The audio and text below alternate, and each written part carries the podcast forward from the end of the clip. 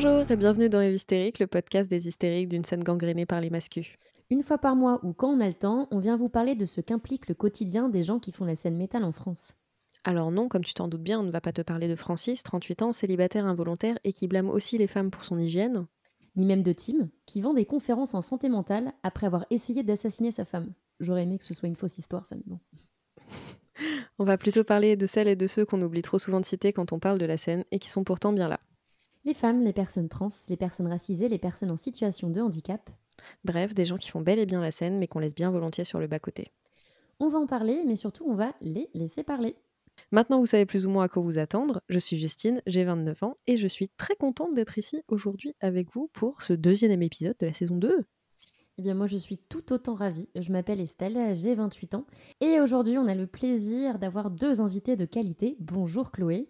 Hello, salut. Comment est-ce que ça va? Eh ben, ça va très bien. Il fait beau et on va passer un chouette moment, donc c'est cool. Ça, c'est sûr. Est-ce que tu peux te présenter pour ceux qui ne te connaissent pas encore? Alors, euh, moi, je m'appelle Chloé, j'ai 28 ans. Et euh, voilà, je suis graphiste, on va dire dans le civil. Enfin, je travaille pour des maisons d'édition, etc. Et je fais aussi euh, des choses plus dans les scènes métal en termes d'artwork et de logo. Et voilà. Merci Chloé. Et aujourd'hui, on a aussi le plaisir de recevoir Manon Lou. Bonjour Bonjour. Comment ça va? Bah ça va très bien, je suis en vacances donc je suis très contente. Est-ce que tu peux aussi te présenter pour les personnes qui ne te connaissent pas encore? Bien sûr, alors du coup moi euh, je suis Manon Lou, j'ai 21 ans, je suis encore un petit bébé dans la scène métal. Je suis euh, étudiante à l'école Pivot et euh, lorsque je suis pas en cours, je fais des pochettes euh, d'albums, des logos, des illustrations euh, qui plaisent beaucoup aux métalleux et métalleuses. Merci beaucoup Pour notre première question, on va demander d'abord à Chloé euh, quels ont été tes premiers contacts avec les scènes de musiques extrêmes et tes premières découvertes? On te laisse répondre. Alors, euh, en fait, moi, j'ai commencé à écouter de la musique assez tard, euh, c'est-à-dire vraiment fin collège. Avant, c'était, enfin, c'est quelque chose qui me m'attirait pas tant que ça. Je lisais beaucoup, je dessinais beaucoup, et euh, j'ai découvert Evanescence un été. J'ai super accroché, euh, et je suis d'ailleurs allée les voir en concert en 2006, et c'était vraiment le paroxysme euh, de ma vie d'ado rebelle. Euh, parce qu'en fait, à l'époque, j'écoutais plus des trucs de mes darons, mais qui sont pas non plus trop branchés musique. Ça va aller du David Bowie, du Iggy Pop, du Nirvana, vraiment des, des vieux pots pour les vieilles soupes. Euh, J'écoutais des trucs à la médiathèque, mais c'était pas non plus euh, transcendant. C'est vraiment au lycée où j'ai commencé déjà à plus m'ouvrir aux gens, à moins être la gothique du fond de la classe. Euh, j'ai découvert aussi un peu les scènes néo-métal avec tous les poncifs. J'ai vu les biscuits en concert. Alors là, pareil, c'était c'était assez chouette. J'ai vraiment aimé le côté physique, tendance limite jackass du concert. Mais là où ça a été vraiment plus une révélation musicale, ça a été après avec Deftones, parce qu'il y avait un univers qui était complet, cohérent, avec une finesse et une sensibilité que je ne retrouvais pas forcément dans les autres groupes de néo-metal. Euh, donc j'ai commencé à écouter plus de musique dans ce style-là, euh, mais j'ai pas eu non plus des coups de cœur euh, incroyables. Euh, voilà, j'écoutais bon, plus en casual des trucs un peu plus orientés punk, grunge et no wave, par exemple, comme Sonic Youth que j'ai vraiment écouté en boucle pendant très longtemps et toujours maintenant. Euh, Mm. Également, j'écoutais beaucoup de choses plus pop, plus éthérées, du style euh, Anna Calvi, Grims, euh, Beach House ou euh, BRMC. Euh, je suis rentrée ensuite aux Beaux-Arts de Rennes, donc j'ai quitté ma région parisienne natale. Euh, évidemment, je sors plus, je vais voir plus de concerts et j'aime bien cette énergie euh, rock déglingo. Euh, et je bois beaucoup d'alcool, donc c'est rigolo. Et chemin faisant, je me fais des potes qui sont vraiment plus branchés métal, euh, clichés métalleux. Je découvre un peu les festivals euh, et je découvre aussi des choses qui me plaisent vraiment à 3000%. Euh, plus des trucs de DSBN et de sludge, donc du Life Lover, du Blue Salt Nord, Neurosis, Amenra et autres. Et je commence à écouter du black metal de manière plus approfondie, euh, quasi scolaire, et ça me plaît, l'esthétique me plaît et m'interpelle surtout. Et en même temps, je suis en école d'art, j'étudie la typographie, et ça me fait, euh, ça me fascine un peu cette euh, esthétique euh, hyper illisible et hyper illustrative. Ça me change complètement de ce que je fais à l'école. Et du coup, ça me donne envie de, tenter des trucs. Alors plus ou moins concluant, hein, c'est le principe des études. J'essaie de faire des générateurs de logos black metal sous processing, qui est un environnement de développement libre orienté création et design génératif. Je fais des hybridations typo et je fais aussi beaucoup de classements parce que en fait, ça m'intéresse le côté très stéréotypé des esthétiques, notamment du black metal, enfin comme si vraiment des grilles de lecture. Euh, mm. du coup, ça, m'intéresse de décortiquer ça. Euh, j'ai notamment fait euh, un site qui s'appelle BLMDB, donc Black Metal Logo Database. L'idée, c'était vraiment de d'avoir le maximum de logos avec des critères très stricts et de d'établir une catégorisation typographique de, ce genre de forme. Alors c'est un projet qui est un peu à l'abandon. Il faudrait que je remette le nez dedans et que je continue à l'alimenter. Euh, voilà. Donc en fait, euh, il y a eu assez rapidement presque une, une, intersection entre ce que j'écoutais et ma pratique artistique et ma pratique de recherche. Euh, j'ai même testé à un moment d'intégrer un post-diplôme de recherche en dessin typographique, sauf que bon, ma thématique c'était déchiffrer l'innommable typologie des logos de groupes de bath metal et clairement ça n'intéresse pas des chercheurs en typo, euh, donc euh, bon c'est pas très grave, hein, c'est, c'est, ça reste des recherches après que j'ai fait de mon côté. Euh, sinon quoi, j'ai, j'ai animé euh, pendant des concerts au festival des ateliers où on pouvait avec des systèmes de tampons faire ses propres patchs. Euh, évidemment, j'ai aussi fait euh, des artworks et des logos dans le champ de la musique du podcast, notamment pour un petit podcast qui s'appelle Evistérique. Je ne sais pas si vous connaissez. Oui, alors voilà, voilà. ceux qui se demandaient, Chloé, la personne très très très très douée qui nous a fait notre superbe logo. Eh bien, merci. Euh, voilà, j'ai aussi fait quoi des, ouais, des logos pour d'autres podcasts, notamment un podcast assez chouette, mais qui est plus trop actif, qui s'appelait Micro Sillon.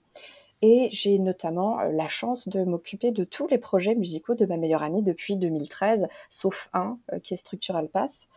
Euh, et voilà. Et pour moi, 2022 va être une année assez chargée parce que j'ai des choix de projets en attente, notamment un logo pour un groupe de pop psyché qui s'appelle Vermeil. Donc voilà, j'essaie de varier les esthétiques, de faire des trucs un peu plus groovy. Et il y aura aussi notamment le lancement d'un nouveau label qui s'appelle Include or Die, qui va sortir prochainement le nouvel album de Vorse. Euh, donc voilà, tout ça, c'est disponible dès aujourd'hui d'ailleurs. Super, merci Chloé. Merci beaucoup Chloé. Et bah du coup, euh, même question pour toi Manon Lou. Euh, est-ce que tu peux nous parler donc de tes premières découvertes, de tes premiers contacts avec les scènes extrêmes? Je te laisse répondre. Alors, euh, moi, j'ai vécu dans une famille monoparentale. C'est ma maman qui m'a élevée à coups de, euh, Nirvana, All, Garbage et Pixies dans la tronche. Donc, euh, Donc très grunge, on peut se le dire. très, très grunge. ma maman, elle était plasticienne, elle a fait les beaux-arts. Donc, j'ai un peu suivi son chemin, que ce soit musicalement ou artistiquement. Et quand je suis arrivée, à l'âge de 12-13 ans, ça allait pas très bien dans ma vie et du coup, elle m'a emmenée voir mes premiers festivals et mes premiers concerts, à Évreux et Évreux était une ville, connue pour sa scène punk, grunge, et compagnie. Donc j'ai vu plein, plein, plein de concerts avec ma maman, quand j'étais ado, et ça continue vu que je l'emmène toujours en concert, voir des groupes un petit peu plus extrêmes maintenant. Et au fur et à mesure, j'ai rencontré des des potes, des amis au lycée qui m'ont fait découvrir, le b.a.-ba du métal parce que jusqu'à là, je pensais pas que j'écoutais du métal. Pour moi, c'était juste un petit peu, du rock, agressif et grâce à ces amis, j'ai commencé à écouter, les fameux Metallica, System of a Down, heu, Eluveitie, et après ça s'est de plus en plus, approfondi, c'est parti en entonnoir et c'est un peu parti en couille, on va dire. Donc en ce moment, euh, j'écoute beaucoup de black metal, je m'intéresse beaucoup à son esthétique aussi. Euh, tout ce qui est logo, euh, pochette, que ce soit en photographie ou en illustration, hein, ça, m'intéresse énormément. Et j'ai commencé de plus en plus à parler avec les musiciens, à essayer de me trouver des amis qui sont un peu plus dans ce milieu-là, qui s'intéressent aux mêmes choses que moi. Et c'est là où je me suis dit: «OK, c'est ça que je veux faire. Moi, j'aime dessiner, j'aime bien faire des illustrations, on va aller les deux. Donc cette année, ça a été un peu concluant parce que j'ai réalisé ma première pochette d'album, mes premiers logos, que ce soit pour ma propre boutique parce que j'ai ouvert une boutique aussi, vraiment c'est, c'est devenu, ma raison, de vivre dans le milieu de l'art, en fait. Voilà. Eh ben, merci beaucoup Manon. Prochaine question, heu, du coup, on va vous demander qu'est-ce qui vous plaît, en fait, dans les musiques extrêmes?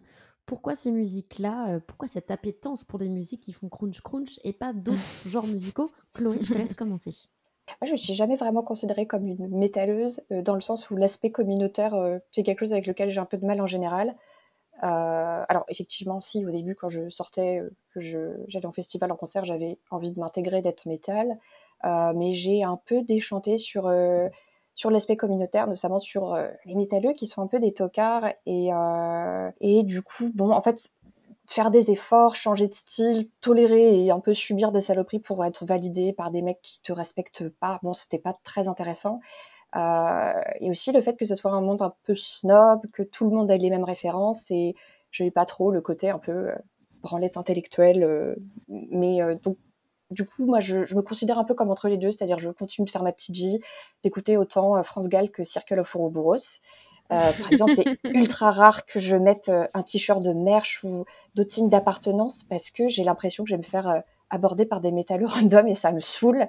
Euh, et je suis pas forcément trop réceptive au côté folklore. Euh, J'essaie voilà de, de, de faire les trucs que j'aime avec les gens que j'aime. Mais par contre, effectivement, euh, l'aspect concert, j'aime beaucoup. L'esthétique, j'aime beaucoup. Euh, même en concert, j'aime des trucs que je ne réécouterais pas forcément chez moi. Il y a vraiment, j'aime être portée par la musique, ressentir le son et être immergée et l'aspect vraiment physique de, de tout ça. Euh, après, moi, effectivement, je ne suis pas musicienne. Ce qui me touche dans la musique, ça va plus être l'intensité et la sincérité que la technique. Donc voilà, je trouve mon équilibre euh, un peu comme ça, en allant à des concerts ou à des festivals euh, avec mon copain ou avec des proches, en participant de manière graphique à des projets, etc. Voilà pour moi. Super, merci Chloé. Merci Chloé. Et bah du coup, même question pour toi, Manon Lou, hein, tu, tu, as compris hein oui. le fonctionnement ici. euh, donc alors pourquoi euh, ce style de musique-là et, et, pas un autre finalement? Eh bien, euh, comme j'ai dit tout à l'heure, euh, j'ai eu une période de ma vie qui était pas simple du tout, vraiment pas simple, et euh, j'avais besoin d'un exutoire, que ce soit musicalement ou au niveau du dessin. C'est pour ça que je m'étais dit que ça me ferait du bien d'écouter des gens qui crient, qui sont violents, et c'est vraiment tout bête, hein, mais c'est vraiment très cathartique, et c'est resté. J'écoute de plus en plus de groupes qui sont dans cette optique-là, vraiment purement cathartique et expressif. Euh, au début, c'était un peu gentil, hein, comme j'ai pu le dire, j'écoutais Metallica, System of a Down, Rage Against the Machine, Korn, tout ça. j'ai eu ma très grosse période Nightwish. et, et après et après, je m'étais dit non, ça c'est pas assez, c'est pas assez. Et en allant voir les concerts, en allant en festival, je découvrais de plus en plus de groupes. Euh, il y avait aussi cet aspect communautaire, moi, qui me plaisait pour le coup. Euh, J'avais l'impression d'être comprise euh, par d'autres gens. Euh, bon, maintenant, ça a changé, on va en discuter tout à l'heure. Mais je me sentais pas seule en fait. Et ça me faisait beaucoup de bien de, de crier avec tous, ces, tous ces chanteurs et ces chanteuses de métal, de crier tous ensemble, de se bousculer c'était vraiment ouais, cathartique, quoi, un exutoire. Bah finalement, oui, ce truc de, de, d'exutoire, de, de besoin cathartique, c'est, quelque chose qui revient quand même très, ah, très bah oui, oui, oui. Bah, je, je, peux comprendre les gens hein, qui, qui, pensent comme ça parce que ça fait vraiment du bien et euh, j'ai plein de proches qui écoutent pas ça et qui me disent mais comment tu peux écouter ça? Enfin vraiment le, le classique, tu vois, le grand classique. C'est du bruit. Hein. Voilà, c'est du bruit, je comprends pas. Et euh, mais des fois, il euh, y a des côtés mélodiques aussi euh, dans le métal qui qui sont qui sont pas négligeables et, et c'est bien d'allier les deux quoi. Oui, puis aussi euh, exprimer une certaine forme euh, entre guillemets de violence. Enfin, il y a des gens par exemple qui font des sports de combat, qui, qui font d'autres activités, et écouter en fait quelqu'un qui entre guillemets crie à ta place, ça peut t'aider dans ah, oui, quand toi oui, tu, complètement. tu te sens pas bien. C'est vrai que c'est c'est un vrai truc. Ouais, c'est vrai que c'est toujours touchant, enfin le côté vraiment euh, la sincérité de balancer un truc comme ça aussi, des fois un Mm. peu cru. Enfin c'est c'est- ouais, c'est très agréable et et Ouais, ça. je pense hein. que c'est tout, tout ce qu'on recherche un peu, euh, ce qu'on attend, c'est la, la thérapie en live. Enfin, je- non, peut-être pas, mais bon, il y a un, un aspect comme ça. euh, c'est vrai que le mot cathartique revient souvent. Faudrait faire un bingo à chaque épisode, mais, euh, mais bon, voilà, il y a, il y a des choses qui sont telles qu'elles sont et on, Ouais. on va pas, voilà. Ah, mais le mot sincérité, il est très bien choisi. Hein. Vraiment, Mm. c'est. J'aurais pas dit Ah. J'ai essayé de trouver un synonyme, tu sais. Mhm. Mhm. Voilà.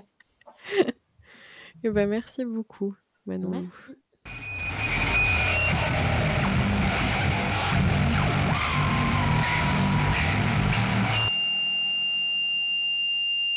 À partir de ce moment du podcast, on va parler de violences et d'agressions qui peuvent être détaillées. Si ces sujets sont susceptibles de vous rappeler des expériences traumatiques, n'hésitez pas à avancer plus loin dans l'épisode, on vous mettra un timecode en description. On rappelle que nos invités sont libres de choisir ce qu'elles vont dire, il n'y a aucune course au trauma ou au choc, et puisque toute prise de parole est extrêmement précieuse, peu importe la nature. Euh, Chloé, on va commencer par toi. Est-ce que tu peux nous décrire une violence que tu as pu observer ou vivre dans ce milieu? Eh bien, je ne vais pas en sortir une, je vais en sortir deux, de manière synthétique, et une qui se passe plutôt dans la sphère publique et une qui se passe plutôt dans la sphère privée. En fait, je trouvais les deux assez... Euh, qui avaient des dynamiques euh, assez intéressantes, enfin intéressantes, bon, dans la mesure euh, du possible. Ah, du coup, ma première anecdote, c'était euh, à mon premier Hellfest, donc vraiment premier gros festival, premier contact réel aussi euh, avec toute la scène métal. Donc j'ai 23 ans, c'est l'été et je suis hyper hypée. Euh, je fais le trajet en car avec des inconnus, on discute en anglais, enfin vraiment bonne ambiance. Et en arrivant sur place, donc le jeudi avant les concerts, je suis très déstabilisée par le monde, par le côté chaotique et le nombre de gens complètement bourrés. Donc je retrouve les potes sur le, camping et bah, je commence à picoler, histoire de... Et ça calme mon appréhension, hein, c'est un peu triste, mais bon. J'ai aucun souvenir de la soirée et euh, je me réveille le lendemain assez tôt dans un état vraiment horrible, la cuitasse maxi. Euh, mes potes partent en concert, moi je préfère attendre un peu euh, pour aller mieux. Donc je décuve dans ma tente, en plein cagnard, en train de vomir euh, les sachets, vous savez, de Bjork quinoa tomate, là, le, la Oh. du festivalier. Euh, C'est voilà, je ne peux plus en Miam, manger. miam. et en fait, euh, autour de moi, j'entends donc quand même pas mal de bruit, de gens, euh, notamment mon groupe de voisins qui passent vraiment leur temps à parler de, de meufs, mais très fort, de manière effectivement extrêmement sexiste. Alors des meufs qui croisent ou des meufs qui connaissent, et ça dure genre deux heures, quoi. Et j'ai l'impression qu'il devait être une dizaine, et je me dis putain, mais qu'est-ce que je fous là? Je me sens pas à ma place, je me sens vraiment pas spécialement en sécurité, alors que je suis même pas allée encore dans l'enceinte du festival. hein. Tout ça reste sur le camping. Et en fait, pour la première fois de ma vie, je me tape de l'agoraphobie. Et euh, je me dis, ok, on est vendredi matin, mais euh, ça va vraiment pas le faire, et je décide de rentrer chez moi. Donc, euh, je prends mon énorme sac, je plie bagage, je me dirige vers la sortie après avoir salué mes potes qui étaient un peu dubitatifs, hein, qui n'ont pas trop compris ce qui se passait. Et donc, en me disant que je me casse, je commence quand même à me sentir mieux. Euh, je me fais un peu gentiment chahuter par des hordes de gens bourrés qui me voient partir dans le sens inverse en me posant des questions. Et, euh, bon, voilà. Et là, il y a deux petits connards avec des pistolets à eau qui s'amusent à me tirer sur les seins. Et vraiment, je les ai incendiés. Et je pense qu'ils n'étaient pas prêts. hein. Ils ont clairement pris aussi pour euh, toute cette ambiance de merde. Et vraiment, je me suis jamais aussi sentie, jugée et sexualisée de ma vie. Et surtout par une foule. C'était vraiment euh, ce qui était très, très déstabilisant et ce qui a aussi, je pense, provoqué euh, l'agoraphobie. Donc ça, c'était la première anecdote, plutôt euh, donc, dans un, en public. Et après, de manière plus privée, donc euh, des années plus tard, j'ai évidemment dépassé cette appréhension des festivals. J'en ai fait plusieurs. Je traîne avec une bande de mecs métalleux que j'aime beaucoup, mais qui, je pense, me méprisent pas mal. Euh, il n'y avait pas une dynamique de groupe, euh, enfin, c'était un peu étrange comme dynamique de groupe, et il y avait notamment, comment dire, euh, un mélange euh, qu'on retrouve assez souvent chez les métalleux, un mélange un peu de frustration sexuelle et d'homoérotisme, qui faisait qu'ils passaient leur Mais temps. oui Voilà, Les hommes c'est- hétérosexuels mais homo-érotiques, un jour nous aurons cette conversation. mais ça me fait péter un câble. Hein. C'est bon, bref. Et donc, ils passaient leur temps à se mettre des claques au cul, à rigoler, à moitié torse nu, tu vois. Euh, bon, Ah, le grand classique, hein. Ah, ben bien Ah, sûr, vous aimez être entre hommes, oui, oui, oui. Ah, oui, c'est ça. oui. Ah, oh Ah bon? Et bon, à l'époque, euh, moi, j'avoue que ça me faisait rire de jouer le jeu parce qu'en fait, ça me distrayait vraiment de performer euh, de mon côté le gros caveman, en fait, de me sentir un peu euh, ouais, bonhomme de la bande, quoi. Et donc, on fait très souvent des soirées où on met de la musique très fort et on boit énormément. Donc, au point de s'endormir, en gros, sur le canapé en éthylique, quoi. Donc, un soir, ça m'arrive, euh, je commence à me mettre en boule dans l'angle du canapé, mais je capte quand même un peu ce qui se passe autour de moi. Je ne suis pas non plus complètement endormie. Et je capte notamment euh, que mes potes parlent de me mettre une main au cul alors que je suis à moitié en train de dormir. Donc, il y en a un d'entre eux qui se dirige pour aller faire le digeste, et moi, je lui chope le bras quand même avant qu'il me touche. Et là, sa réaction, ça a été tout simplement euh, de m'étrangler en m'insultant, mais devant tout le monde. Quoi Voilà. Et, et en fait, personne Oh, n'a réagi. Tout le monde était vraiment. euh, donc voilà, c'était quand même assez choquant. Euh, j'ai pas spécialement réussi à me débattre à réagir. J'étais vraiment bah, terrorisée, puisqu'en plus, euh, j'avais que physiquement, euh, en temps normal, et particulièrement dans mon état où j'étais un peu bourrée, je ferais pas le poids face à, ce, à ce mec-là. Ça semblait assez long, ça a fini par s'arrêter. Et j'ai pris toutes mes affaires et je me suis barrée en pleine nuit, quoi. J'ai coupé mes ponts avec ces personnes-là, euh, et pendant plusieurs mois. Je les ai ensuite. Et en fait, on a continué à faire des trucs ensemble et on n'en a jamais reparlé. Bon, déjà, ce qui dit à quel point la dynamique de groupe est foireuse, quoi. Et bon, effectivement, euh, les ponts ont fini rapidement par être coupés sans trop de surprise. Voilà. Donc, euh, effectivement, hein, le côté grande famille, c'est pas trop ma cam. Hein. et en fait, ce qui est un peu frustrant, c'est que je sais que ce combo d'expériences merdiques, euh, autant dans le public que dans le privé, ne me serait pas arrivé dans une autre scène musicale. Euh, donc voilà, là c'est mon expérience personnelle qui est spécialement empreinte de misogynie, mais j'ai été témoin euh, de moments incalculables qui étaient super racistes, super homophobes, transphobes, des moments vraiment de violence, de mépris, euh, sous couvert d'idéologie merdique, de mal cis blanc edgy dépressif, quoi. Ouais. Voilà. La bonne vieille, la bonne vieille excuse de non, mais tu vois, on écoute des musiques extrêmes, alors on doit être extrême dans nos Ah propos, bah quoi, et dans nos, dans nos actions. Oh là ça. là, mais ce genre de discours. Comme si c'était une excuse Ouais. pour être un trou de balle. C'est, enfin, franchement, c'est imblairable. C'est vrai que moi, euh, j'étais pas mal dans, le- dans un autre milieu avant, euh, parce que j'étais musicienne. Euh, je faisais des tournées dans le milieu plutôt de la folk, où du coup, il y a plus de femmes. Mm. Euh, et c'est vrai qu'il y avait hein, du sexisme. hein. J'ai été objectivée, j'ai été insultée, etc. Et j'ai plus subi en étant dans cette fameuse communauté. Je fais des énormes guillemets avec mes doigts, là, on voit pas. Donc c'est vrai que je pense que c'est aussi une question de, bah, comme tu dis Justine, et comme on a l'habitude d'entendre comme excuse, euh, musique extrême, euh, du coup on a le droit d'avoir des comportements extrêmes. Mais moi, en fait, ce que je comprends pas, c'est l'escalade de violence Mm. entre lui qui a voulu bah, t'agresser, en fait, euh, te mettre une main aux fesses, à, à aller à un niveau de violence qui est juste immonde. Mais que personne ne diserait en plus. Enfin, mais il y a une espèce d'hypocrisie en plus derrière ça, de, de ces gens en plus qui se croient meilleurs que les autres, avec ce Mm. côté, comme tu le disais tout à l'heure, très, euh, comment dire, euh, très élitiste, en fait, Mm. de on écoute une musique un peu d'esthète, un petit peu, enfin vraiment underground, euh, donc on est, euh, on est mieux que tout le monde, on est mieux que les autres, nous on a, on a craqué le code de la vie, tu vois, alors qu'en fait, bah, c'est comme tu le disais, c'est juste des, des cavemen euh, Ah bah basiques ouais, ouais, et juste qui, qui se drapent dans une espèce de fausse, euh, de fausse supériorité Mm. alors qu'en fait il n'en est absolument rien. Enfin voilà, c'est exactement des, des dynamiques sexistes et, Mm. et homophobes et racistes euh, Mm, merdiques. Ouais. En fait, il y a vraiment, je trouve, euh, chez ces gens-là, un mélange de, de frustration et aussi genre de, de choses qui sont entre guillemets pas exprimées. Enfin, tu vois, le fait de, bah, de entre guillemets résoudre ses problèmes avec de l'alcool et des choses comme ça, et au Mm. final jamais vraiment se questionner sur le fait de ses actions. Et en fait, tu te retrouves euh, bah, effectivement rapidement comme ça à faire de la merde et, et aussi à te complaire là-dedans parce qu'en fait, tu te, Mm. tu dis bah c'est ça, je suis une merde, je suis violent, c'est comme ça. Enfin, c'est et, et en fait, t'as pas trop de. C'est c'est même compliqué hein, de, de discuter avec ces gens-là de, de leur attitude et. euh, Enfin, c'est un peu une impasse. Puis aussi, c'est pas non plus. Enfin, on peut pas changer, euh, changer le monde. euh, Mais enfin, ces, ces gars-là aussi, c'est que comme tu le disais, ils, ils travaillent jamais sur. euh, Enfin, très rarement, en fait, ils, ils se posent pour réfléchir à ce qui va pas dans leur vie. Ils Mm. restent dans cette posture-là et, et tu les retrouves à plus de 40 balais, à être toujours dans les mêmes dynamiques. Sauf Mm. que après, bah, du coup, qu'est-ce qu'ils font?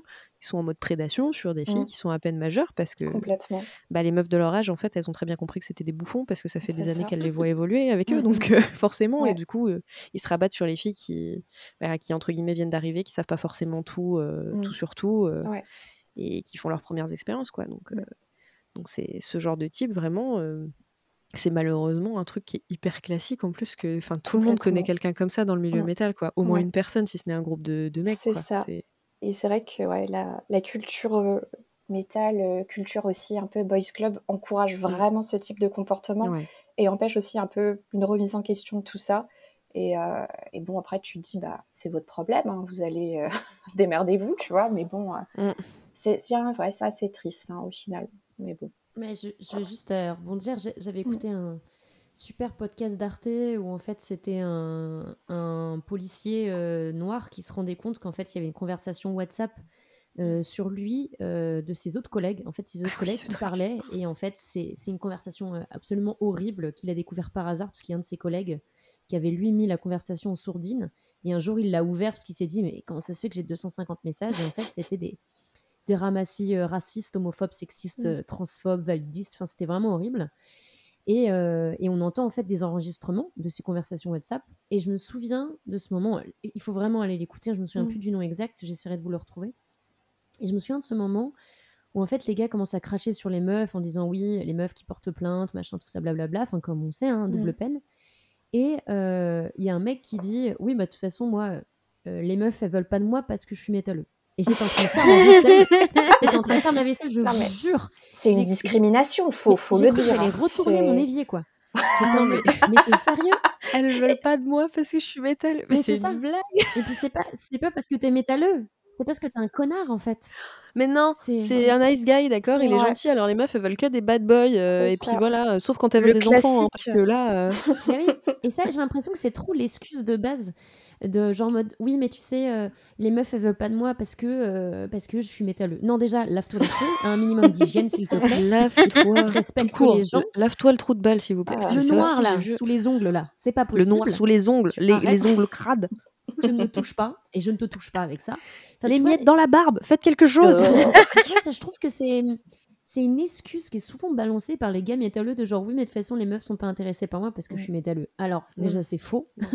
C'est pas parce que t'es métalleux, c'est parce que t'es un con et que t'es enfin C'est parce que tu es persuadé d'être un nice guy. Ça, c'est vraiment le syndrome. C'est pas, c'est- tu n'es pas vraiment gentil. Tu es persuadé d'être gentil et parce que tu es persuadé d'être gentil, tu crois que les gens te doivent des choses et notamment du sexe ou de la romance. Il n'en est rien. Encore une fois, genre personne ne te doit quoi que ce soit. Et si tu es persuadé justement que tu es un gentil garçon, en général, c'est que tu l'es pas vraiment. Euh, quand tu as ce genre de discours, tu l'es très rarement, un gentil. Mais ce truc de euh, ne veux pas de moi parce que je suis métalleux. Putain, mais. oh, mais vas-y, euh, chiale. Franchement, là, ah, c'est clair. D'ailleurs, je propose de le consoler et de lui donner un petit sachet de bonbons. Voilà. Voilà, un Faut petit cookie. Bravo. Voilà. Tant qu'on y est, avec un petit verre de lait. Voilà. Donnez-lui une boisson chaude, ça ira mieux. faut lui mettre une couverture sur les épaules.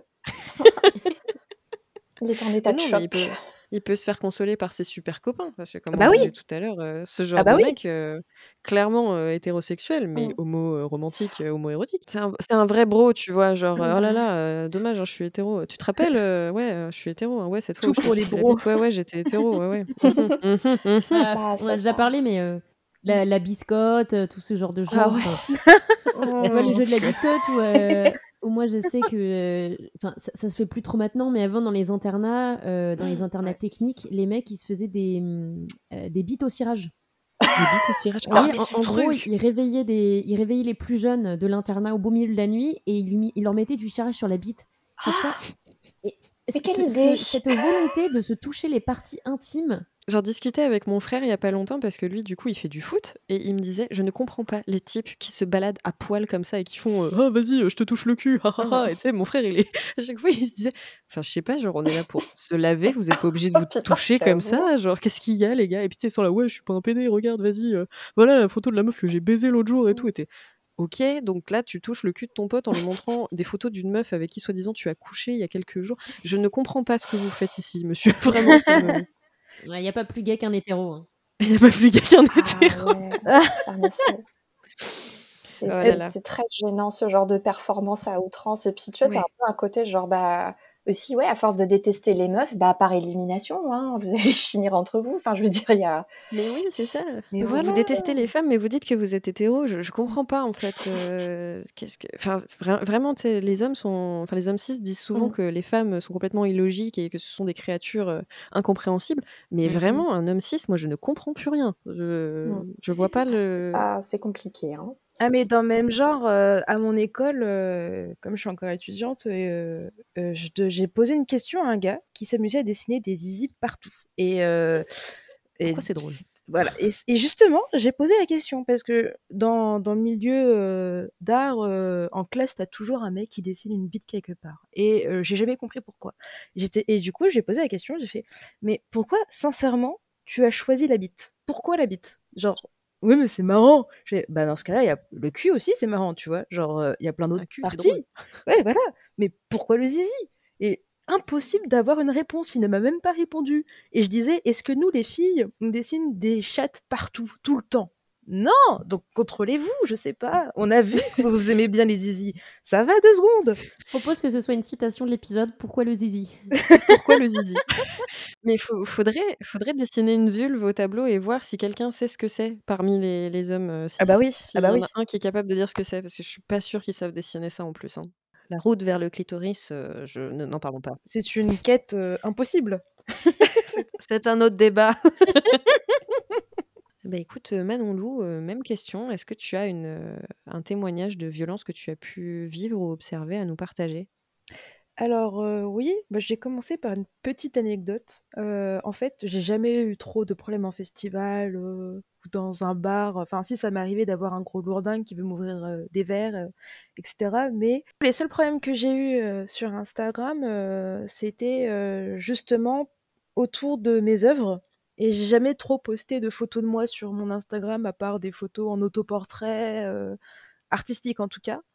Et heu et il y a eu un mec, heu, qui m'a envoyé un message en me disant, «Eh, heu, j'ai vu, que tu viens de Normandie, moi aussi, est-ce que tu connais tel bled et tout?» donc jusqu'à là, je me dis: «OK».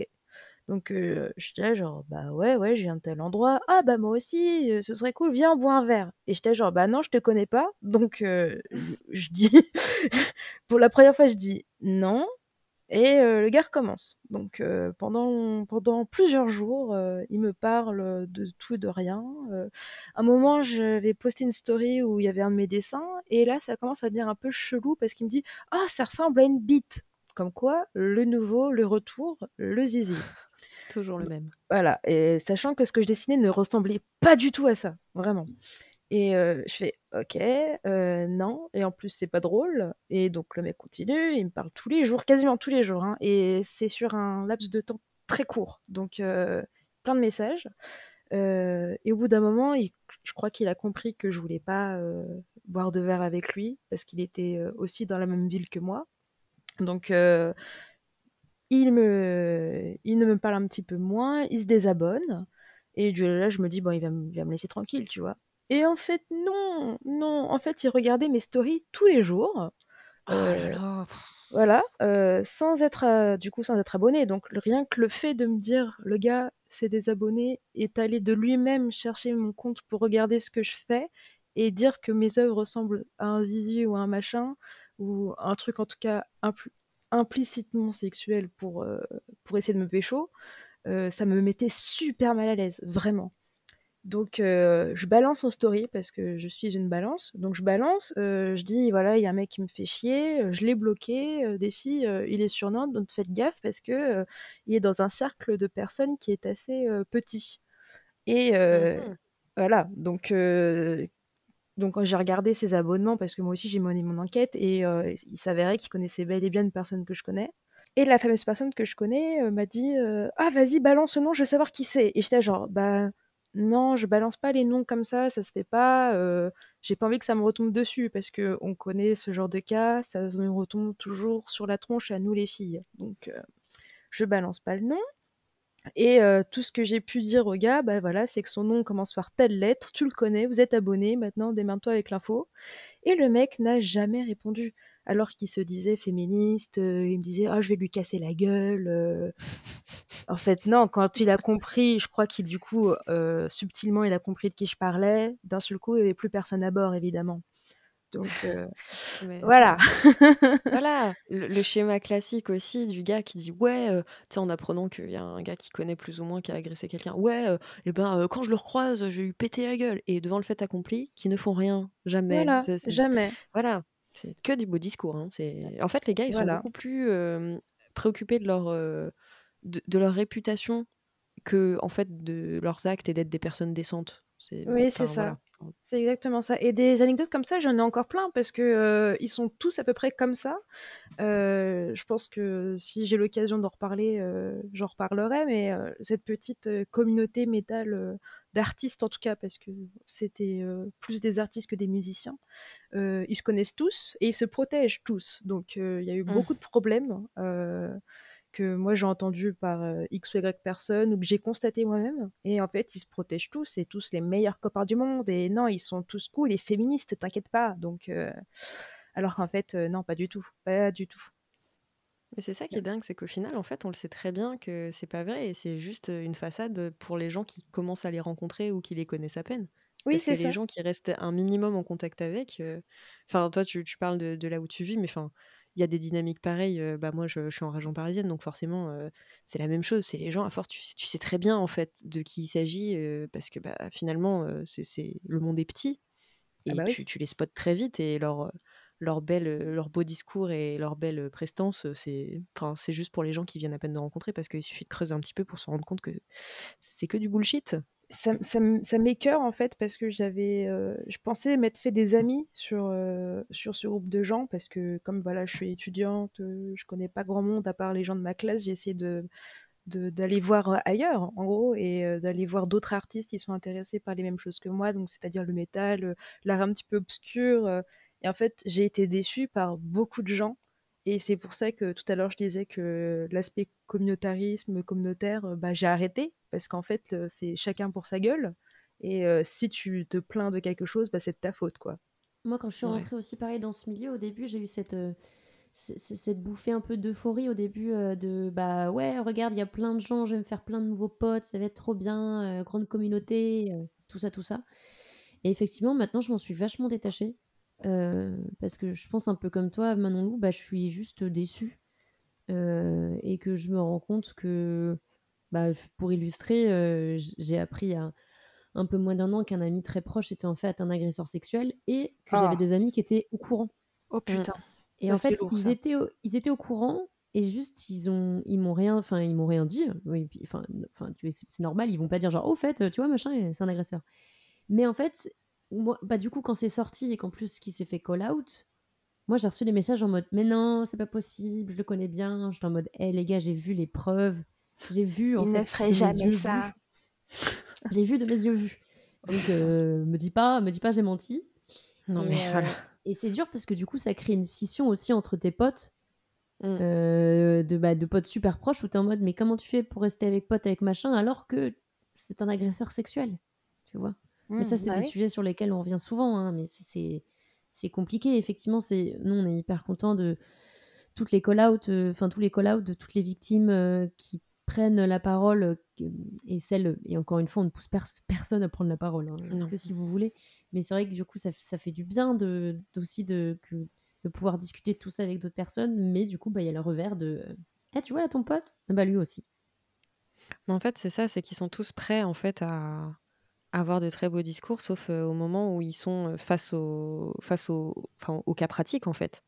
Et c'est pareil, heu, que ce soit pour des histoires d'agression sexuelle, des histoires de racisme, d'homophobie, de validisme et tout. Enfin, à partir du moment où ça c'est: «Ouais, mais tu vois, heu» et insère ici, n'importe quelle excuse, complètement pétée pour essayer, en fait, de juste, conserver son petit confort, quoi. C'est encore les mêmes, les mêmes mécanismes, les mêmes choses et c'est juste fatigant, en fait. C'est Mmh, super mmh mh. fatigant, c'est usant parce que tu as beau leur dire: «Ah ouais, mais en fait, ton pote, il fait ça et toi, ça te ça te dérange pas?»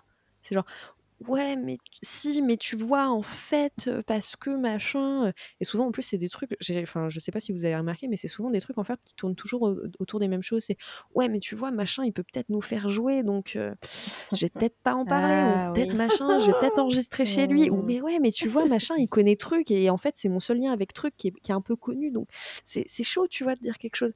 Enfin, Heu, ouais, OK, peut-être, heu, ils sont connus, mais enfin, ça n'empêche que c'est des sacs à merde, donc vous voulez vraiment, en fait, être associés à des sacs à merde?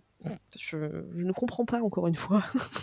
Ouais, c'est genre à quel point tu veux percer? Est-ce que ça va vraiment t'aider à percer? Enfin, c'est c'est un peu étrange et heu, c'est marrant, enfin, ce que tu enfin, c'est marrant, non, c'est pas marrant, mais par rapport à ce que tu disais tout à l'heure, Manon Lou, le côté, en fait, la réaction, un peu en mode, «Ah, c'est qui? Je vais lui péter la gueule» et en fait, j'aime bien ce côté, bon, tu vois, je me dis si éventuellement tu te retrouves un peu un jour dans ce cas de figure-là, est-ce que tu penses qu'en fait péter la gueule du mec en face, ça va vraiment potentiellement le faire changer, le faire réfléchir à Mmh. ce qu'il a fait si tu le connais? Enfin et heu et puis Non, en bah, non. général, ça ça n'arrive, heu, enfin, c'est tu fais ça pour un peu te rassurer, pour dire: «Oui, moi, bonhomme, heu, j'ai puni, vilain». Voilà, c'est c'est c'est pas comme ça qu'on Faut lui taper sur les doigts. c'est ça et j'ai Mmh. l'impression que c'est vraiment rare, y ait bon, déjà, ça doit être pas évident non plus, mais des personnes qui essaient, en fait, vraiment d'avoir des comment dire? Quand il se passe des sortes de choses comme ça, heu, des gens qui agressent en communauté, heu, il y a pratiquement jamais de comment dire d'intervention, tu vois, de, mmh. de côté bah effectivement, tu peux te dire aussi que bah, c'est ton pote, mais qu'en fait, il peut aussi, euh, bah, il peut merder et que tu peux, enfin, aussi pour le bien-être de toute la communauté, essayer un peu de le recadrer et autres. Mais ça n'arrive euh, pratiquement jamais. Moi, j'ai l'impression que c'est des sortes de, de cas pratiques euh, de, de, bouquins et, et c'est un peu dommage. Il faudrait aussi qu'il y ait une comment dire, une responsabilisation en fait euh, des, mmh. bah, essentiellement des mecs, hein, parce qu'on va pas se mentir, euh, c'est l'agresseur numéro un en France.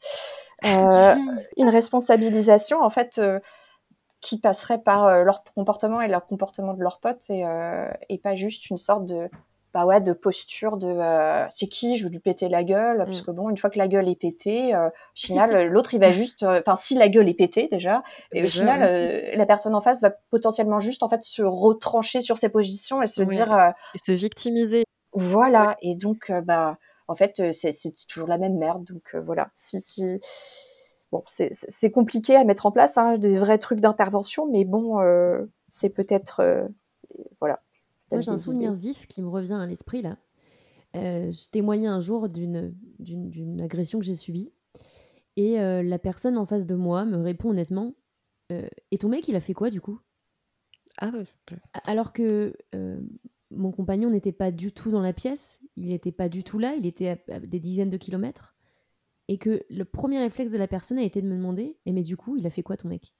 Ta paire de couilles, qu'est-ce qu'elle a fait du coup? Toi, sinon, tu vas comment? Bas les couilles, voilà. Voilà. Et, là, pendant deux secondes, je me suis dit, attends, du coup, qu'est-ce qu'il attendait? Il attendait que je le dise à mon mec et que mon mec euh, aille voir cette personne pour lui casser la gueule. Enfin, c'est quoi ce truc euh, néandertal euh, d'aller taper des gens Enfin, tu vois encore le, truc de la violence, de la bagarre, de montrer genre, c'est ma meuf, hein, tu la fais pas chier. enfin, Ou de genre, bah, ou c'est ma pote, tu la fais pas chier. Bah, surtout que moi j'ai déjà eu le cas où genre j'ai un, pote qui m'a dit ouais toi si on te fait chier promis genre je casse la gueule. Et après en fait il a appris qu'un de ses amis proches m'avait agressé sexuellement. Il lui a pas du tout cassé la gueule. Oh bah c'est étonnant ça. Il, like encore ses, images sur Instagram moi j'ai stalké hein. alors je tombe des nues. Alors là vraiment comment dire? Merci quand vous dites de casser la gueule, de l'assumer, de le faire cordialement. C'est ça. C'est soit tu le fais, soit tu la fermes en fait, parce que à force, c'est juste, plus, enfin c'est plus possible en fait, parce que enfin c'est, on en revient encore au même truc, c'est juste des postures. Enfin on en parlait dans l'épisode précédent des, des, mecs qui apprennent bien un bon vocabulaire bien militant et tout, mais c'est juste des connards qui ont un vocabulaire euh, un peu un, un, petit peu différent voilà là c'est le truc de ouais la réaction euh, manly man euh, ouais moi je lui péter la gueule et tout et en fait oh mais non mais voilà entre entre mecs, faut se serrer les coudes, hein, quand même. Enfin, c'est toujours, tu sais, ce. Enfin, j'ai jamais vu autant de solidarité implicite que dans, chez les mecs cis. C'est un truc de fou. Ce... Encore une fois, il n'y a, a, pas plus gay qu'un hétéro. Hein.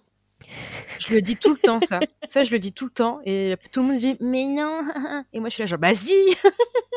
je suis désolée. À force. Ouais, les gars, ouais, toi, t'es es avec les femmes. Oui, et, donc, c'est pas, pas bien. Ouais, moi je suis avec les hommes. Ah, t'aimes bien être avec les hommes. Hein. Ah ouais, hein. vous, vous, aimez bien ça. Hein. Enfin, on, va, on, va, encore revenir à la même. Euh, nos On a une belle vie quand même. Hein. Nos homos. Nos homos. ce qui me rend ouf aussi, c'est que quand on est que entre personnes qui ne sont pas des mecs cis, c'est une non-mixité euh, radicale, machin et tout. Par contre, des mecs qui sont juste entre eux, on va jamais dire genre regardez ce regroupement de personnes en non-mixité, tu vois. Non, bah non, c'est normal, c'est la normalité des hommes cis qui sont ensemble, enfin. Mais c'est bizarre parce que quand les espaces non mixtes c'était la cuisine, bizarrement ils fermaient leur gueule. Hein. Ils étaient contents. Hein. Eh bien écoutez, euh, sur cette remarque de la cuisine, euh, je, propose... je propose de passer à du coup l'aspect un peu plus euh, positif de nos pratiques dans ces milieux-là. Donc Chloé, je te laisse commencer. Est-ce que tu peux nous parler ou nous témoigner d'une expérience positive que tu as eue avec le milieu des musiques extrêmes? Euh, bien sûr. Alors déjà, j'ai la chance d'être entourée de potes, mais aux petits oignons, hein, qui partagent bah, effectivement des goûts pour les musiques extrêmes comme moi, mais pas que. C'est pas uniquement ce qui définit nos relations. Euh, et j'ai la chance aussi euh, d'avoir un mec adorable qui a très très bon goût. C'est la meuf bavantarde. Et on est parti notamment une année en Roumanie pour faire un festival qui s'appelle le Dark Bombastic Evening à Alba Iulia. Donc c'est dans les reparts d'une ville fortifiée.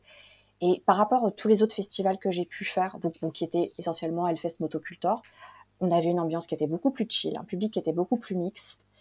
Euh, niveau musique, c'était varié, mais toujours dans une veine un peu dark. donc j'ai pu voir des groupes que j'aime beaucoup, notamment Enel Tree, King Jude, Five the Hierophant ou Dessin Rome. Et le cadre était incroyable. C'est un pays que j'ai adoré, où je rêverais vraiment de retourner. Et je me rends compte plus généralement que j'apprécie les festivals où l'affiche n'est pas constituée uniquement de groupes de métal avec un look métal, avec le, tu sais, le, le tampon métal dessus approuvé par le métal, tout ça. Voilà. Et euh, je garde de, très très bons souvenirs, notamment euh, d'un festival dans le Finistère qui s'appelle Vision. Euh, également à Rennes, un festival qui n'existe plus malheureusement, qui s'appelait le Festival 13.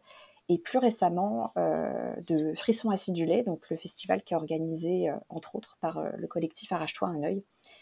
Et donc en fait, c'est sympa de, de sentir qu'il y a un public plus mixte, que on est sur une typologie de gens différents, de musiques différentes. Enfin, je sais pas, ça, crée une dynamique qui est beaucoup plus agréable. Euh, et sinon, euh, le, enfin, un de mes meilleurs, sinon le meilleur souvenir de concert, c'était Lingua Ignota. Enfin, j'étais mmh. absolument dedans, j'étais tout devant, la larme à l'œil, au premier rang.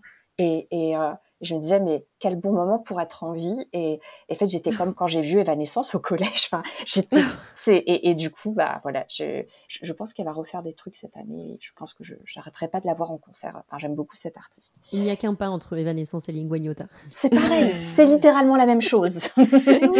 Estelle, je, je, propose que ce soit ta nouvelle bio Instagram ou peu importe. Non, mais en plus, Lingua Ignota, vient de vivre un truc euh, abominable qu'elle a droppé sur euh, internet et je ne peux que la mmh. soutenir parce que j'adore ce qu'elle fait. Donc, euh, mmh. gros soutien à elle, vraiment. Elle a témoigné du vécu, parce qu'on va le dire, hein, de Alexis Marshall, le chanteur et leader de Daughters, Ouais, donc il y a un, long, il faut s'accrocher, hein, attention. Ouais, franchement, c'est il y, a, y, y en a un qui est résumé et l'autre qui est en détail et celui en détail. moi, je vous avoue, j'ai fait plusieurs pauses parce que pareil, c'est compliqué. Donc voilà, si vous n'êtes pas au courant, n'hésitez pas à aller regarder sur les sur les internets. Vous tapez voilà lingua ignota, vous allez regarder. Ça, ça, a été un petit peu aussi couvert par quelques presses, mais c'est plutôt retombé mmh. après un moment. Mmh. Donc écoutez, euh, voilà. Mais en tout cas, euh, effectivement, euh, Evistérique fait tout le temps des gros cœurs avec les mains pour Linguagnota. Elle nous écoute pas, mais on t'aime très très fort. on t'aime. Viens, on t'aime bien.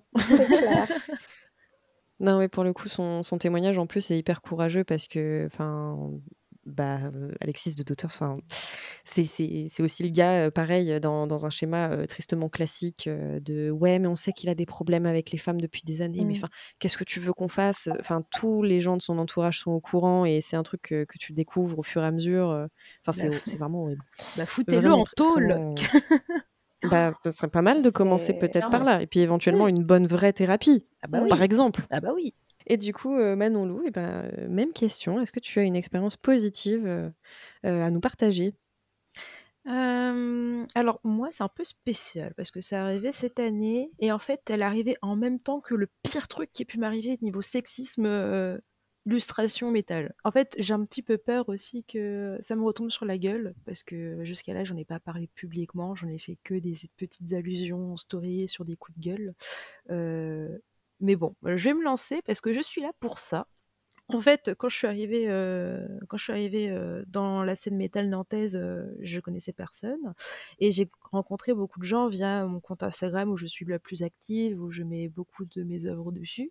Et il y a un artiste qui s'est intéressé à mon travail et qui m'a dit Ah, mais c'est génial ce que tu fais, viens, on fait des trucs ensemble, viens, on va avoir des concerts ensemble des collabs, etc. Donc qui m'a vendu énormément de rêves, qui était même un petit peu dragueur, euh, jusqu'à ce que je me rende compte qu'il avait une copine qui l'a oublié de me mentionner. Euh, donc ça commence bien. Euh, et cette personne-là m'a aidé beaucoup à me faire connaître dans le milieu métal en fait. Et donc en se disant sûrement ouais non mais tu peux rien dire parce que moi je t'ai aidé à, à, émerger en gros tu vois donc un peu manipulateur comme ça, parce qu'il est très gentil. C'est quelqu'un de très gentil, tu vois, tout le monde le connaît. Euh, il va partout, dans tous les bars métal de Nantes, euh, dans tous les concerts, il fait des photos, il fait euh, des illustrations. Non, c'est un type bien, c'est un type bien, tu vois. C'est le bon gars. C'est le bon gars. Le bon gars, sauf que quand tu creuses un petit peu, c'est comme ce que vous disiez tout à l'heure, ils savent bien avoir un, un discours qui plaise aux nanas, tu vois, qui font genre je suis féministe, engagée, mais en fait, quand tu creuses un petit peu, il soutient le Hellfest et ce qui s'est passé avec la nana qui s'est fait abuser sur place. en fait, quand tu creuses un peu, il y a il y a des choses très dégueulasses qui peuvent sortir de sa bouche. Et en fait, cette personne-là, du coup, a réussi à m'organiser ma première exposition. Donc, c'est ça le moment positif de ma vie avec le métal, c'est que du coup, j'ai pu avoir ma première exposition. Mais le jour de, du vernissage, en fait, il m'avait promis de venir m'aider à faire l'accrochage, il n'est pas venu. Mmh. Et le moment où, est il est, où il est venu, c'était pour prendre toute la place dont j'avais à ma disposition pour mettre ses œuvres à lui. Ah bah, mmh. voilà, je le confronte, il y a sa copine qui est là. Alors c'est très bizarre parce que sa copine, elle ne parle absolument jamais. la dernière la 1 fois que je l'avais vraiment vue, c'était un date qu'on était censé se faire et elle s'est pointée et c'est là où je me suis rendu compte qu'il avait une copine, donc j'étais très contente et elle a déjà fait tomber quelques-unes de mes œuvres par terre aussi, qu'elle a cassées et j'ai dû les réparer, sans son aide. Donc un couple un couple très bizarre, mais tu vois le où tu te sens pas très bien et à chaque fois qu'on faisait des stands dans des événements ensemble, c'était mon stand où il y avait le plus de gens qui rigolaient, le plus de gens qui étaient intéressés, qui parlaient.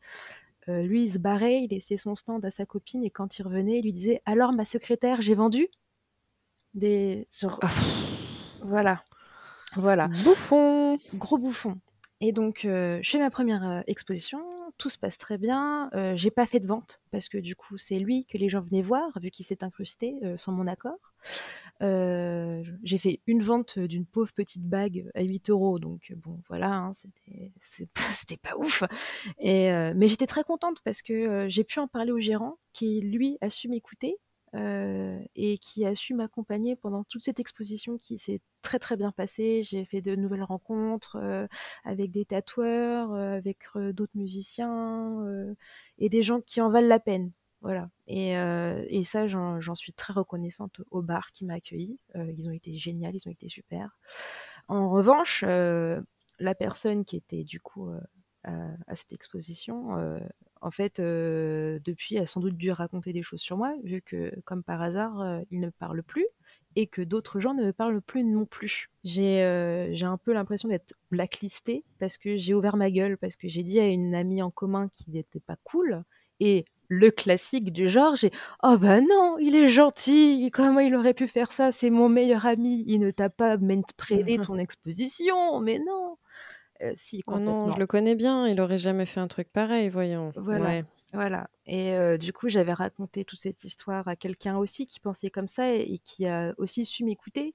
Donc j'essaye de faire un peu parler de cette histoire parce que, bon, pour moi, ça s'est très bien fini, ça ça s'est fini en belle expérience. Première exposition, c'est quelque chose, hein, j'ai que 21 ans et j'en suis à là, c'est génial mais j'ai dû faire les frais de beaucoup de sexisme, beaucoup de mansplaining, beaucoup de manspreading, parce que je le, je le, dis comme ça, mais il s'est vraiment incrusté pour mettre ses œuvres à lui, alors qu'il était censé dégarpir du lieu d'exposition depuis déjà trois mois. Donc j'étais juste dégoûtée, mais heureuse, mais dégoûtée. ça fait vraiment le gars qui qui organise en fait son impunité. Enfin, il y aurait tellement de choses à dire sur ça. mais après, c'est vraiment très cool que c'est vraiment super cool que à, 21 ans, tu aies pu faire une, une, expo et que et que ça, ça, parte dans le bon sens, quoi. C'est vraiment ah super, ça. Heureusement que c'est parti dans le bon sens parce que là, vraiment, j'ai vraiment l'impression d'être blacklistée par plusieurs personnes. J'ai perdu des amis qui me parlent plus. tout ça parce que il se sert des femmes pour montrer son travail. Ça, c'est aussi tout un truc, la figure de, de l'artiste homme, un peu le créateur, machin, qui a tendance, en fait, concrètement, à énormément, énormément vampiriser les meufs. Ah, c'est exactement ça. De ce que tu dis, effectivement, Manon Lou, bah, moi, du coup, j'étais en école d'art aussi, et tu retrouves quand même cette dynamique, alors en école et dans le monde de l'art en général, euh, de mecs par exemple qui en fait clairement c'est c'est leur meuf qui, qui soit fait leur taf soit les tient à bout de bras euh, pour qu'ils fassent mmh. leur truc. Ah oui oui. Euh, et, et, effectivement aussi le côté le monde de l'art machin du coup ils se permettent un peu de justifier leur comportement merdique et ah pareil en fait un peu edgy dépressif c'est un peu des black metal bis parce que voilà c'est des artistes maudits hein. exactement ah des artistes torturés et tout ça et, et, donc et, et, oui, c'est euh, assez atroce. Et je pense qu'aussi, il y a je, sens en tous les cas dans les écoles d'art, euh, je vois aussi qu'il y a un peu des mouvements, notamment d'étudiants, par rapport à toutes ces questions-là. Oui. Mais, mais, il y avait cette dynamique-là, mais avec des professeurs. Et en fait, depuis quelques années, ça a quand même bien, bien éclaté. Et en fait, c'est,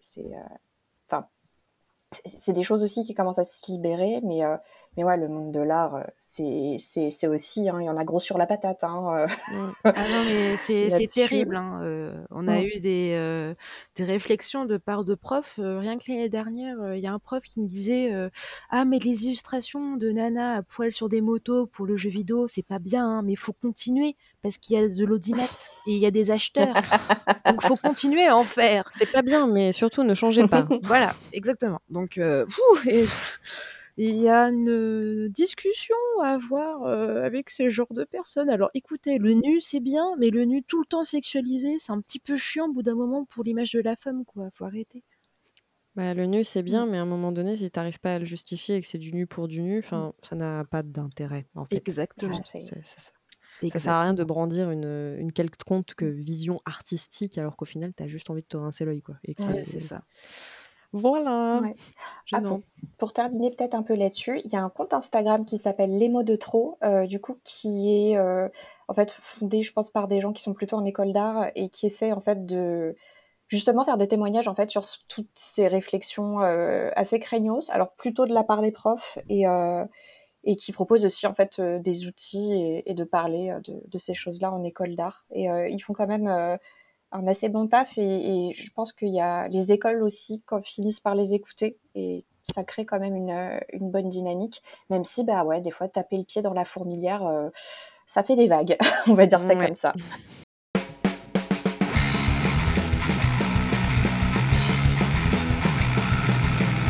À chaque fin d'épisode, on va vous proposer une petite playlist avec nos morceaux coup de cœur, mais évidemment en accord avec la ligne éditoriale de ce podcast. Donc pas de groupe exclusivement composé de mecs blancs, cis, hétéros. J'ai claqué les mots qui font peur, je sais, mais si vous êtes restés jusque-là, c'est que ça vous intéresse un peu quand même. Du coup, Chloé et Manon Lou, on vous avait demandé de nous faire une petite sélection de, de vos coups de cœur et, et de vos morceaux favoris. Euh, donc voilà, on vous écoute. Chloé, on te laisse commencer.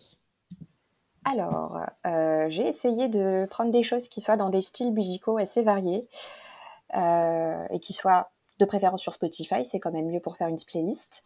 Euh, alors, le premier morceau dont j'aimerais parler, c'est un album qui est sorti récemment, en fait, en 2021, du groupe Low, qui est du coup un duo originalement de plutôt de slowcore. Et ce qui est rigolo, c'est qu'en fait, c'est des Mormons américains, mais qui font quand même de la musique qu'on peut qualifier d'extrême. Euh, ils sont actifs depuis les années 90, ils sont signés par le label Sub Pop et ils sont passés par pas mal de styles différents et ont de plus en plus incorporé euh, des éléments industriels et brutistes à leur musique.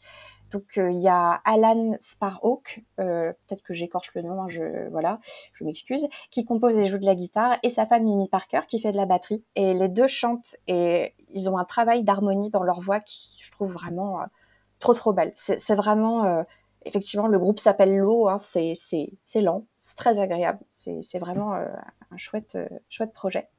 le deuxième morceau dont j'aimerais parler, c'est le deuxième groupe. Le deuxième groupe dont j'aimerais parler, c'est Christian Mistress, qui est un groupe américain, alors plutôt heavy trash, avec vraiment une vibe très old school, avec une chanteuse qui s'appelle Christine Davis et qui fait vraiment des merveilles. Elle a une superbe voix, où il y a un côté un peu Patti Smith très rock. Et moi, j'avoue que c'est pas mon style de prédilection, le trash et le heavy, mais là, je me laisse complètement porter et, euh, c'est super. Euh, voilà, euh, donc je crois que le, morceau est dans l'album, leur album de 2010 qui s'appelle Agony and Opium, et c'est le morceau Riding on the Edge. voilà. Euh, pour le troisième, euh, mon troisième coup de cœur, euh, je vais vous parler d'une artiste noise qui s'appelle Puce Marie, notamment de son album de 2018 qui s'appelle The Drop, la sécheresse. Je prononce très mal l'anglais. et c'est le morceau Tout Possessed is to be in control. donc Puce Marie, c'est une danoise qui fait de la noise slash power électronique. Il y a vraiment un travail du son qui est très riche, qui est aussi très angoissant. Et c'est une artiste qui, je trouve, euh, elle, elle monte beaucoup en fait ces derniers temps, surtout pour une artiste noise, hein, puisqu'on est quand même sur un style de musique de niche, de niche, de niche.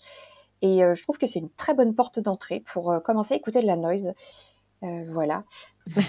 Super, merci Chloé. Et du coup, Manon Lou, quelle est ta petite sélection pour nous pour cet épisode? Alors, moi, j'avais choisi, l'artiste Chelsea Wolfe que j'adore vraiment Ah, beaucoup. oui. Voilà. Je sais pas si, heu, elle a déjà peut-être été citée dans d'autres épisodes, mais, heu, je l'aime tellement que je m'étais Oh, que je je me crois suis que je l'ai déjà heu citée 2 fois. voilà, mais, je je l'aime C'est étonnant de votre tellement part, Estelle. je l'aime tellement cette femme, je la trouve, juste, incroyable, ses collaborations avec la photographe, Nona Limon, elles sont juste, incroyables aussi. Donc, j'avais choisi l'album entier, Eastpun que j'écoute, en boucle, en boucle, en boucle. Là, j'ai vraiment choisi des des albums et des des chansons que j'écoute beaucoup. On est d'accord que Eastpun, c'est un album absolument incroyable Il et est que moi je me incroyable. le mets au moins une fois par semaine et que je Ah m'en oui. jamais. Ah je il me fout en transe ce cet album, c'est un truc de fou et Moi je trouve qu'il pue le sexe aussi, hein. Enfin, je Oui, que alors, peut-être heu que je suis un peu, heu, j'ai des kinks chelous. Ouh là là! Non, c'est vrai, c'est vrai, c'est totalement vrai. Et dans la même continuité, comme on parlait de Lingua Ignota, bah, voilà, pour moi, c'est ça devient complètement logique de la mettre dans ma sélection. Heu, en plus, je fais un, projet pour mon diplôme qui est très cathartique et du coup, j'avais besoin de plus l'écouter pour me mettre dans le thème heu, j'avais choisi son album, All Bitches Die qui est, je pense, le plus violent que j'ai pu écouter de ma vie. Et heu, la chanson How to qui me qui me fait juste, heu, un trou dans le cœur tellement c'est, tellement c'est expressif, c'est c'est à la fois beau et terrifiant, j'aime beaucoup, c'est un peu ouais, un peu de la noise aussi, hein, quand même, pour ceux qui connaissent pas, mais mais j'aime beaucoup. Voilà, je l'ai dit au moins 12 fois, mais je le redis encore, heu, c'est un univers qui me plaît beaucoup, heu, l'expression la plus pure possible, heu, jamais vue. Et en dernier, heu, j'ai choisi le groupe Heilung, heu et l'album Ofnir avec la chanson Chris Chris Glade. Je ne parle pas cette langue, donc on va dire l'album Ofnir. Alors eux, j'aimerais trop les voir en concert, je les ai pas vus, heu, j'aurais bien aimé les voir, l'année dernière. C'était censé passer en France et ça a pas pu se faire à cause du covid. Mais heu, la chanteuse est a juste une aura incroyable qui, me met en transe, quoi. Genre je pourrais, faire des rituels avec elle en forêt, il y aurait pas de souci, vraiment. Heu, ils sont très engagés aussi, heu, je niveau, hem, LGBT, transphobie, tout ça, racisme, ils sont vraiment, très engagés, surtout qu'ils sont dans la communauté païenne, et pagane, où il y a beaucoup de gens qui s'approprient les symboles pour en faire des choses un peu néo-nazis. Donc je trouve ça bien qu'il y ait des gens comme ça pour, protéger, les traditions musicales. Bah, merci beaucoup Manon Lou. Et je spoil, en concert, c'est très bien. Ah mais je m'en doute, je m'en doute, ils Ah là là! juste, heu Et il y a tout, quoi. Ils sont tous là avec leurs costumes, leurs machins, enfin ça il s'en passe des choses, quoi. Ah c'est ouais, ouais, vraiment, ouais. heu je je j'ose espérer que tu les verras bientôt. Ah j'espère aussi. Et ben, on espère pour toi. Et du coup alors Estelle, cette fois-ci, qu'est-ce que tu nous as préparé? Alors, je vous ai préparé un petit groupe de post-punk de Philadelphie qui s'appelle Full Bush. Donc, heu, full bush, hein, comme, heu, comme un bush. C'est une expression si vous regardez, heu, ce que les Américains veulent dire par full bush, ça veut dire que vous n'avez absolument pas, épilé ou tondu, votre pubis. Pas mal, pas mal. Quand tu es en Ah. full bush, c'est que voilà, tu as full. Heu et du coup, c'est un groupe de de post-punk, qui est vraiment super, où il y a vraiment des parties, très posées, heu, enfin vraiment j'ai j'ai j'aime beaucoup, heu, ce côté un peu, des fois, rock en fait, qu'il pourrait y avoir, vraiment de la côte est américaine et puis après, boum! À un moment, ils allument toutes les pédales et il y a une intensité qui vient. Ça va pas forcément, crier, mais mais en fait, on sent et moi, c'est ce que j'aime bien aussi entre les différences, entre les moments un peu plus calmes et les moments un petit peu plus intenses, où la voix, on l'entend qu'elle est, bah, calme, chantée et après on sent, enfin, on imagine comment ça peut faire dans la gorge le moment où ça commence à craqueler, en fait, au niveau de la voix et moi, j'aime beaucoup ça donc heu, je vous conseille le morceau Movie Night, hem, qui est sorti, c'est, heu, de de l'EP éponyme Movie Night en décembre 2021 donc c'est, assez récent. Voilà pour moi et Justine, qu'est-ce que tu nous proposes aujourd'hui? Alors moi, aujourd'hui, j'avais envie de vous parler, heu, d'un projet, heu, solo, de Dark Fault Ambient, euh, qui est français, qui vient de Rouen, et euh, donc qui s'appelle euh, Rouge Minnesota et qui est très très très très très chouette. Euh, le morceau euh, que j'ai choisi c'est Blood Feathering. Et je, je le prononce comme ça, car ce sera euh, écrit de toute façon quelque part, donc Blood Feathering, qui est vraiment. euh, bah voilà, en fait, euh, j'ai tout dit quand je vous ai fait le descriptif, quoi. C'est dark folk ambiant. Donc voilà, c'est un peu tout ce que j'aime. Et c'est un morceau, en fait, qu'une copine m'avait fait découvrir, qui date de, de 2019. Donc si tu passes par ici, Inès, merci, parce que c'est un morceau, euh, c'est un de mes go-to de, morceaux. Et, qui et là, ils ont, enfin, elle a sorti un truc euh, récemment euh, qui est disponible sur YouTube si vous voulez jeter un œil. Et j'ai très très hâte que les concerts reprennent parce que j'ai vu qu'il y avait des possibilités de date de leur côté, enfin de son côté. Donc, donc voilà, je vous propose Rouge Minnesota avec Blood Feathering. Et voilà, Super, merci Justine. mais de rien. Et bien sûr, ce partage, je sonne le glon. Le Le glon. glon. je vais sonner le glas de la fin de cet épisode numéro 2 de la saison 2. Merci beaucoup Chloé et Manon Lou d'avoir participé à cet épisode. C'était vraiment super de discuter avec vous. C'était un plaisir de vous recevoir. Merci à vous deux. Bah, merci à vous surtout. Hein. Ouais, merci beaucoup pour l'invitation. Effectivement, c'était top. Et n'oubliez pas que si vous êtes intéressé pour participer à un de nos épisodes, nos DM sont grands ouverts et on serait ravis de vous avoir, sauf si vous êtes un homme cis. Ne vous dites pas que vous n'êtes pas légitime pour participer. Les seuls critères euh, pour participer à un épisode des Hystériques, c'est d'aimer la musique extrême et de ne pas être un homme cis. Donc vous voyez, c'est rempli quand même très rapidement. Donc voilà, euh, contactez-nous, on vous aime déjà. On vous aime déjà et on vous fait des gros bisous. Merci à toutes et tous pour votre écoute et à bientôt. Bisous. À bientôt, bisous